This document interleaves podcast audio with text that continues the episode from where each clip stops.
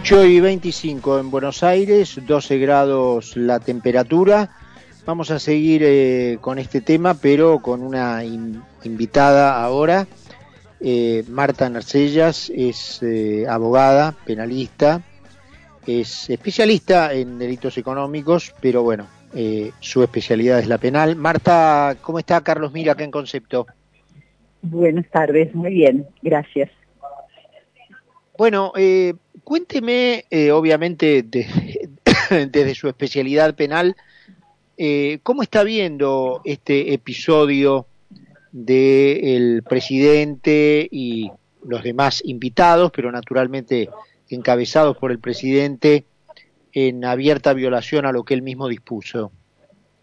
Mi primera sensación es vergüenza ajena.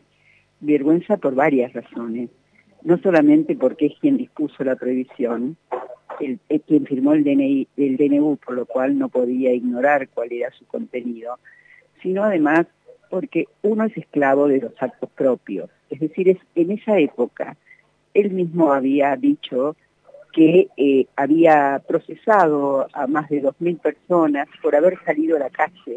Le habían retenido más de 300 autos porque no indicaban por qué estaban en, circulando. Es decir, gente que iba en su auto sola, sin ninguna capacidad de contagiar a nadie, sin embargo, por la infracción de la norma, habían sido sometidos a la justicia. Que ahora nos diga que lo de él es un error, que no se trata de un delito, no solamente demuestra que desconoce absolutamente lo que dice la norma que él mismo impuso, sino que además no se ata a sus propias manifestaciones la norma dice con absoluta claridad, el que violare las disposiciones de la autoridad competente. En este caso, la autoridad competente es él. No dice el que propagare, el que contagiare, dice el que violare la norma. Y claramente, con su conducta la violó. O sea que no puede estarnos diciendo que cree que no es un error, menos un abogado y menos quien dice ser profesor de Derecho Penal. Marta, usted sabe que yo comparto plenísimamente, eh, porque aparte es tan grosero, tan guarango, eh, tan obsceno todo esto que está ocurriendo, este, que no entiendo cómo el presidente todavía no está imputado. Francamente no lo entiendo, en todo caso después le traslado esa pregunta a ver si usted tiene alguna respuesta. Pero, pero, eh, ¿hay algún integrante de esta, de esta, de este festejo que ha tomado eh, los servicios de un abogado diferente del de la primera acompañante. Em, y yo no puedo, digamos, tener la hipocresía de desdecirme de lo que dije desde el primer momento que esto surgió en la, en la Argentina, en marzo del 2020, eh, y que es que eh, los derechos individuales, en este caso los de reunión y circulación, no pueden restringirse a menos que haya una ley del Congreso que declare el estado de sitio.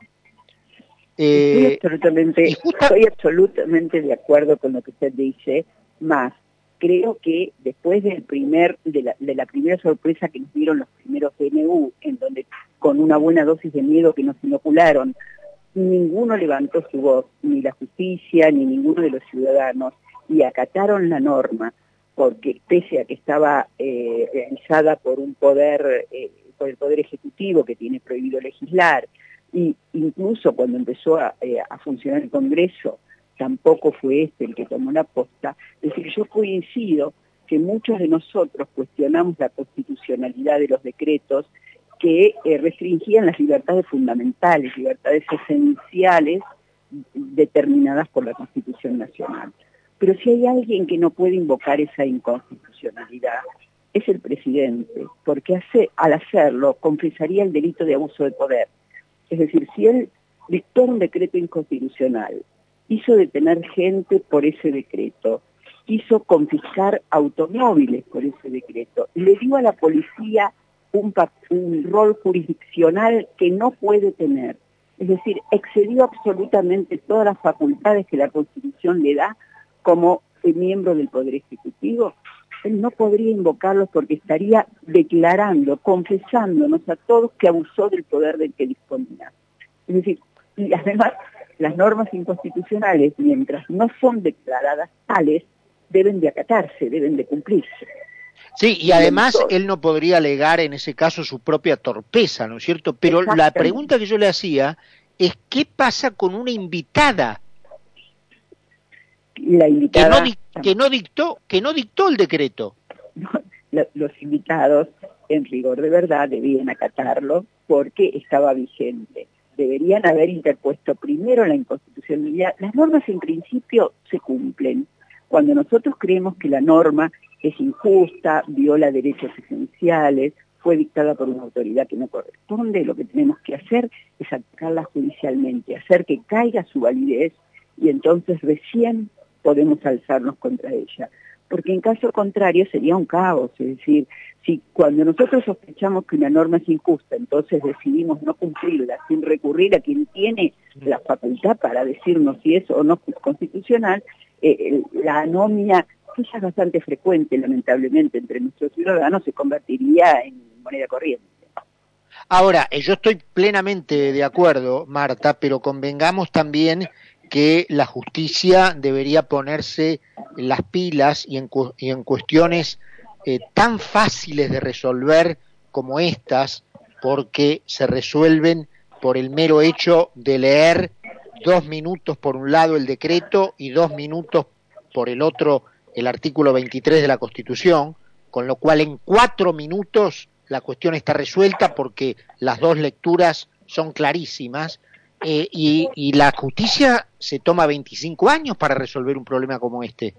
Sí, así debería ser porque es uno de los pocos casos en donde no solamente está clara la imputación, no solamente está el decreto que dice esto no se puede hacer y hay un artículo en el Código Penal que dice cuando no se cumple lo que el decreto dice que no se debe hacer está el delito previsto en el 205, sino que además se trata de un funcionario público que tiene prevista como accesoria la pena de inhabilidad para ejercer el cargo público si se probara la comisión del delito, además de todo eso tiene la prueba, la documentación, no solamente el video y las fotos, sino el reconocimiento público del presidente de que, aunque lo denominó error, reconoció el núcleo fáctico, reconoció el hecho, reconoció que había violado la norma.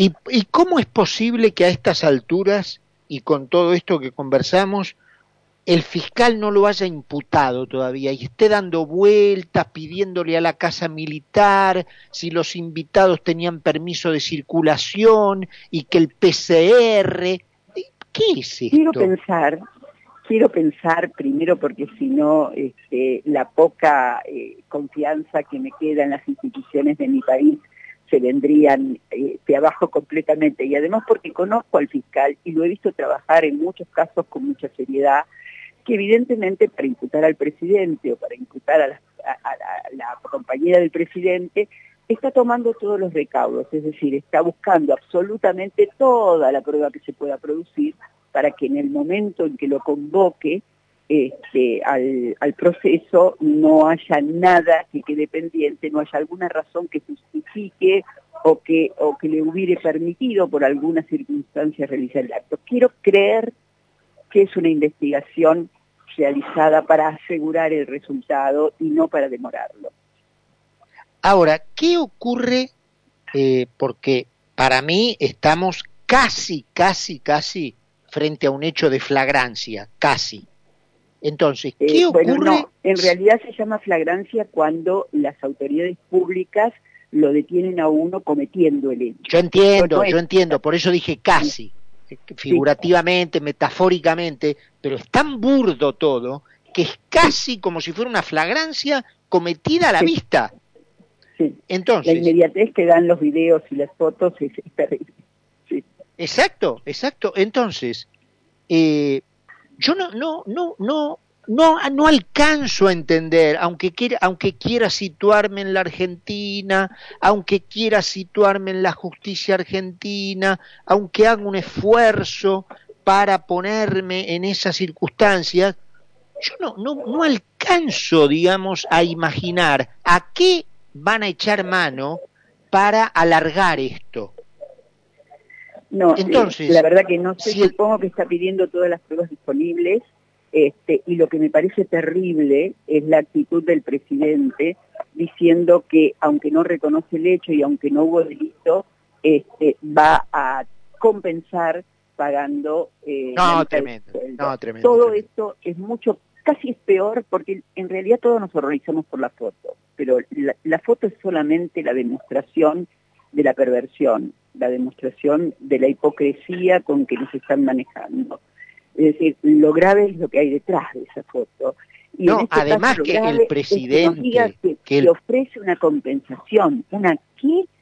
un funcionario público no puede ofrecer una compensación. Los privados tal vez pueden recurrir a las formas de salida del proceso alternativas, como son la reparación integral del daño o la compensación, pero no un funcionario público, que tampoco puede hacer probation, porque lo está prohibido por la ley y él no lo puede desconocer. Él tiene que someterse a, la justicia y además, lo que el eh, tribunal le diga. que el, que el presidente esté revolviendo los cajones para encontrar algún artilugio como si fuera el gordo valor, realmente es, una vergüenza. Es una vergüenza, es una vergüenza. Eh, pero le, eh, yo la quería poner en este, en este, en este lugar, Marta, digamos, suponiendo que bueno, que el fiscal impute y que el proceso se inicie, eh, yo no me figuro cómo un juez puede ir eh, a la larga con esto. Entonces, supongamos que un milagro, una especie de milagro argentino, y que un juez en un periodo relativamente corto encuentre culpable al presidente. cómo sigue esto? Bueno, lo único que los fueros impiden es la detención del presidente, pero no, no impiden ni la indagatoria, ni la continuidad del proceso, ni siquiera el juicio oral. Es decir, todo eso él podría ser perfectamente sometido y la pena no va a ser nunca de prisión efectiva porque la pena prometida por el tipo penal es de seis meses a dos años, con lo cual él no tiene antecedentes, podría eh, perfectamente ser en suspenso. Pero yo creo que la única actitud digna para demostrarnos que no nos tomó el pelo y que no nos dijo a todos delincuentes cuando él estaba cometiendo los mismos hechos, es que requiera un juicio abreviado, es decir, que llegue a un acuerdo con el fiscal para eh, someterse a una pena lo más este, barata, digamos, los seis meses, por ejemplo, eh, que no serán de cumplimiento, porque sería la única actitud digna de parte de él. Reconozco que cometí el hecho que yo mismo convertí en delito, y por esta razón le someto a la justicia y acuerdo con el fiscal una resolución para no tener que estar sentado en el banquillo en un juicio oral. ¿Pero podría seguir siendo presidente un condenado? Sí, tomemos el ejemplo de la vicepresidenta que tiene un millón de procesamientos con delitos. Pero no está condenada, Marta, no está condenada. Sí, pero digamos que hay en algunos una prueba tan contundente que no deberíamos, es decir, yo creo que debemos de, verdad, por la ficha es verdad. que debemos de exigir que las personas que ocupan por lo menos las más altas magistraturas carezcan de, por lo menos, no de una denuncia, porque denuncia, como hemos visto, se hace, eh, a nadie se le priva de una denuncia, es decir, sea por un hecho cierto, sea por un hecho no cierto, inventada o no inventada. Cada vez que alguien molesta en el camino de algunos de los que tienen poder, una denuncia es lo primero que eh, le, reprochan. Este, pero por lo menos con procesamiento no debería haber nadie ocupando cargos importantes. Es decir, si no empezamos a exigir la ficha limpia, eh, pero no hay ningún impedimento que yo conozca, al menos en ninguna ley, que le impida con la condena este, seguir ejerciendo la magistratura por lo menos no la conozco, ¿eh? no le puedo asegurar que no exista en algún área, pero la desconozco. Sería, sería una mácula para la Argentina tremenda, ¿no? Tener un presidente delincuente, porque cuando la justicia condena, tranquilamente, técnicamente es un delincuente. Bueno, también es un eh, delincuente vudú que tiene condena hasta confirmada por la Corte y sin embargo está propiciando volver a poder ejercer cargos públicos. Es decir, sería una mácula más a la República.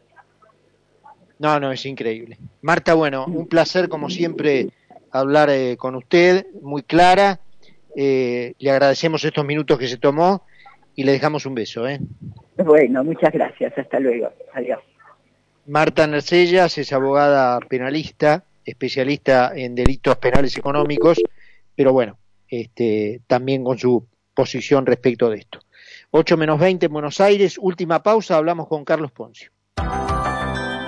Escúchanos en cualquier lugar del mundo a través de nuestra página web www.conceptofm.com.ar o bajate nuestra aplicación FM Concepto y escúchanos en vivo.